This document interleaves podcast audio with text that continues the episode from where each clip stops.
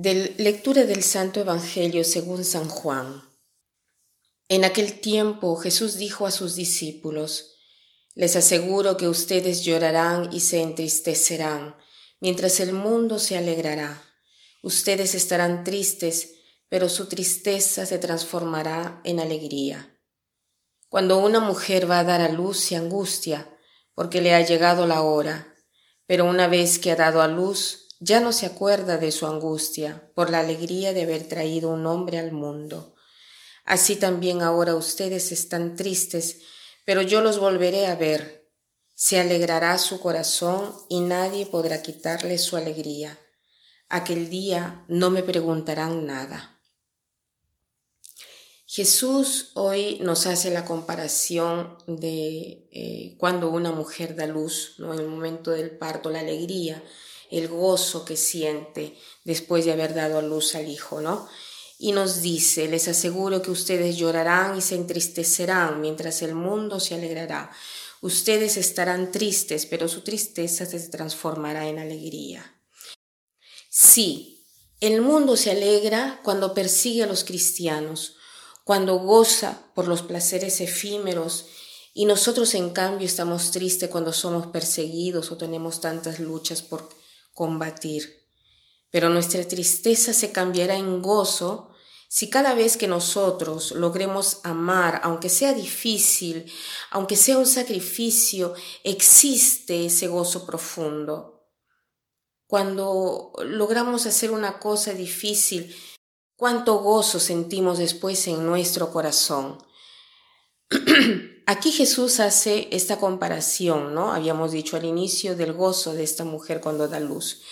La mujer cuando da luz lo hace en medio del dolor, pero cuando ve al bebé se olvida del, del doctor, ¿no? Cuando tenemos una enfermedad grave y es superada, después no nos acordamos más del dolor, nos parece haber renacido, somos otros. Una vez he asistido a un parto, esta mujer era muy expresiva en sus dolores, ¿no? Decía incluso en medio de sus gritos que quería que, que la hagan morir, ¿no? Háganme morir, doctor, quiero morir, me haga morir, ¿no? gritaba.